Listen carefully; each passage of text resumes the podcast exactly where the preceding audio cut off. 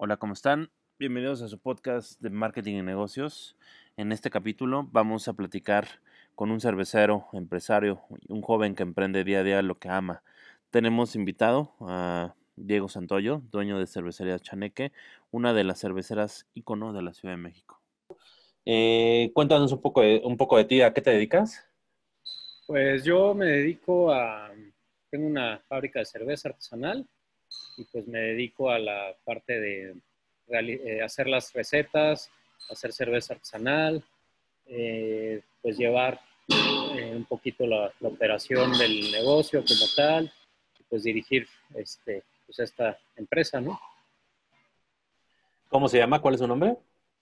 cerveza Chaneque, bebidas tradicionales Chaneque, es el nombre constituido y la marca es cerveza Chaneque o cervecería Chaneque.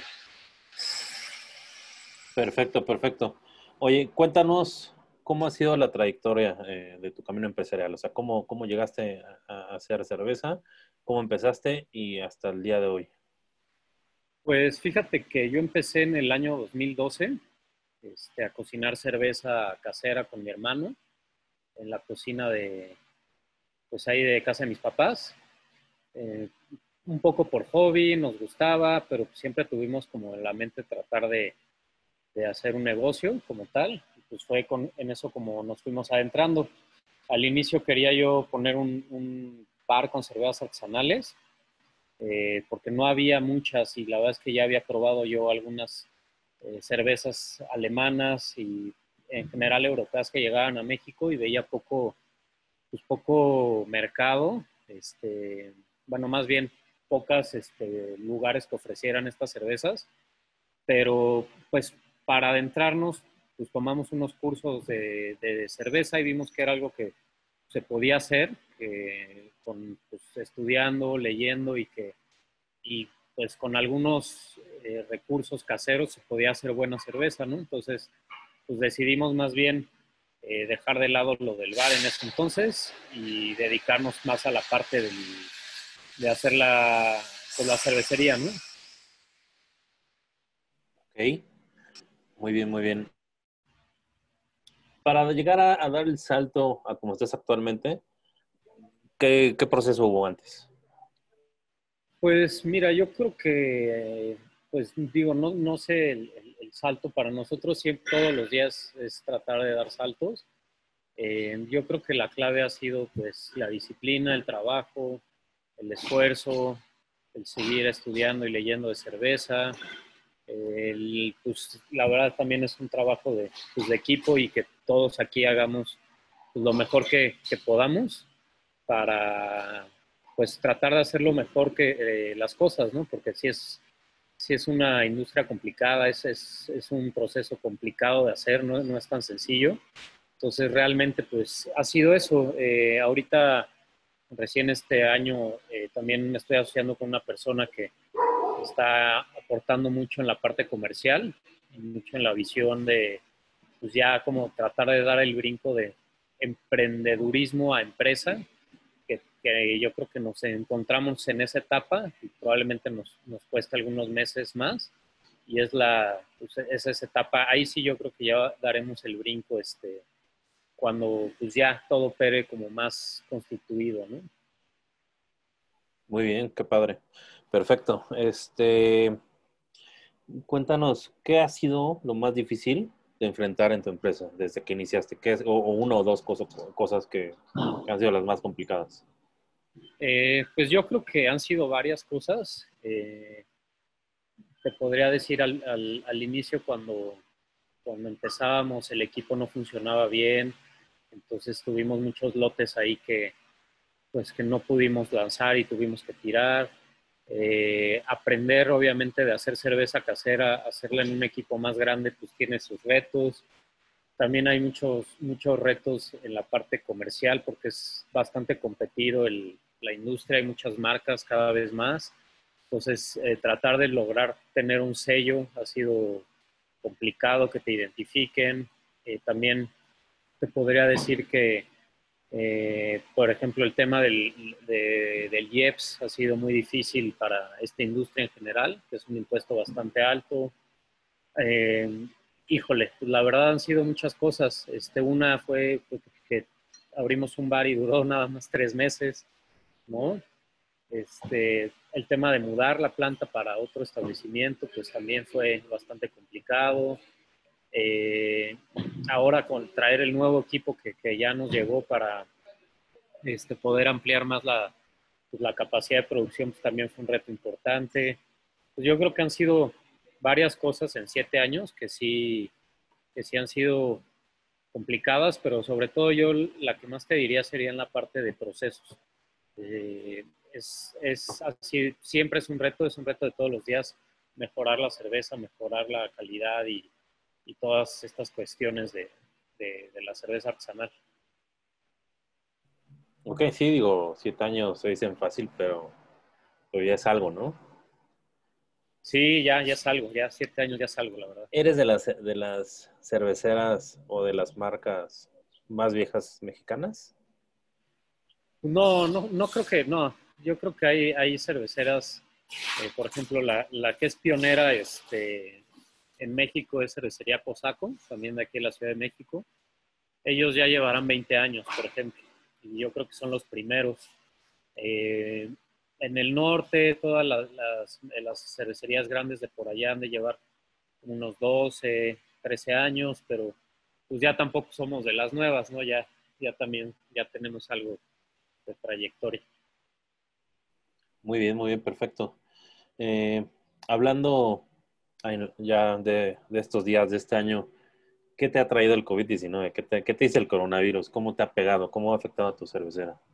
Pues mira, la verdad es que ha sido un año bien curioso porque eh, han pasado, digo, es una situación muy lamentable todo el, tema de salud que estamos viviendo y la crisis económica, pero, eh, pues por ejemplo, pudimos reaccionar en la parte económica eh, abriendo nuestra tienda en línea cuando fueron los meses que cerró completamente el comercio.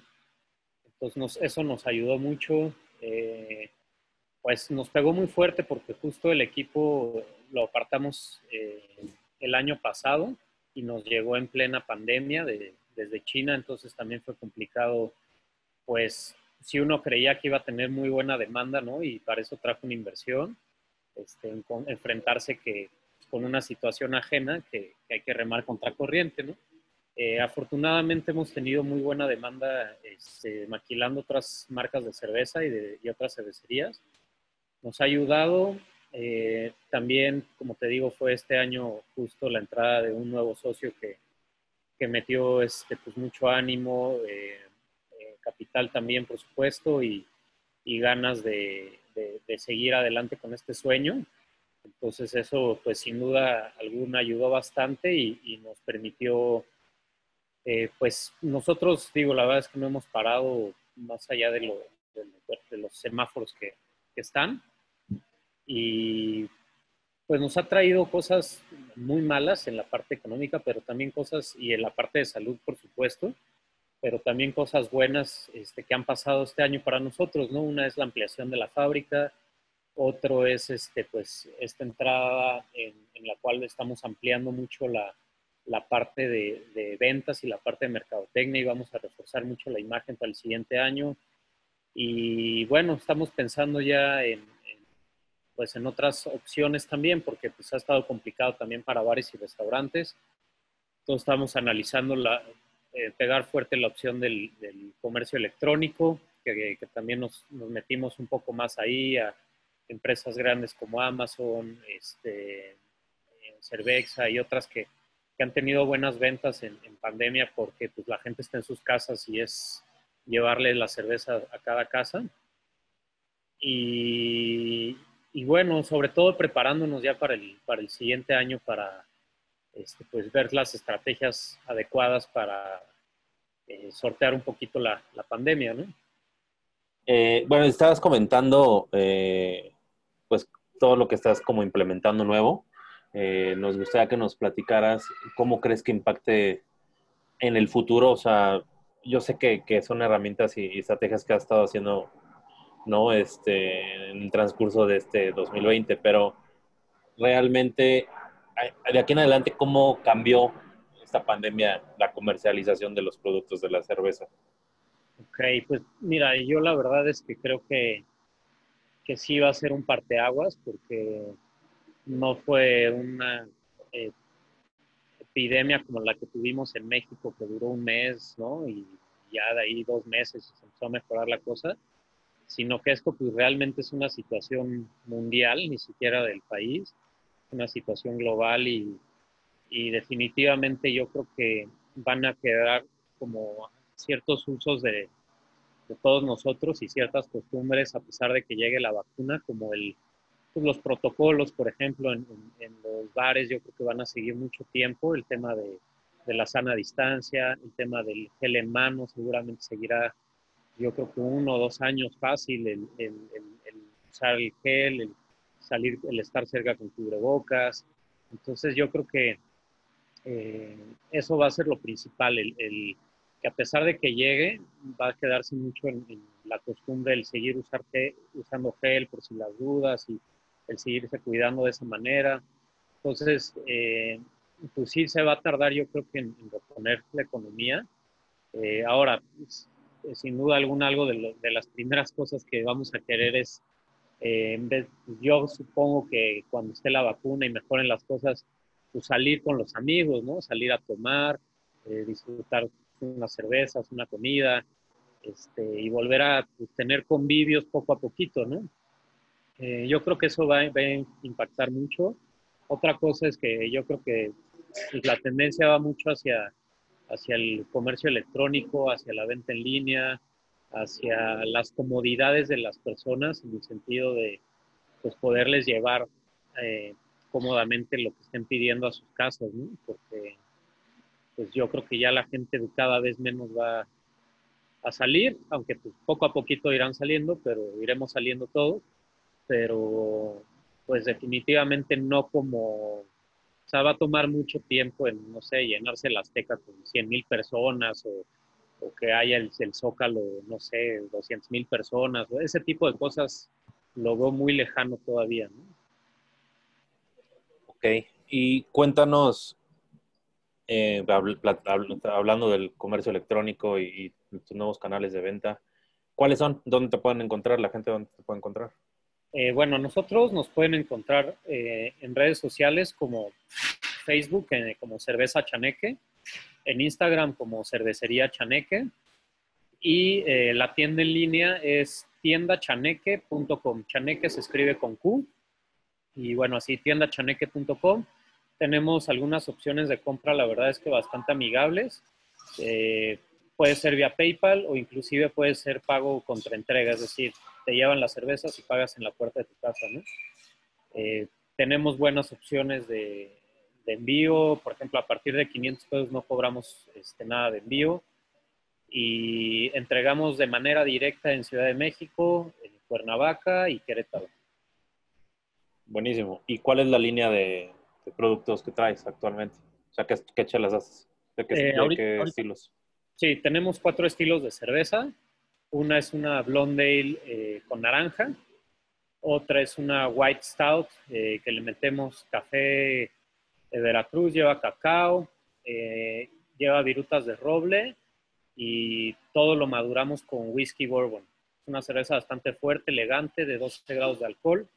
Tenemos también una Stout eh, con notas a chocolate y café.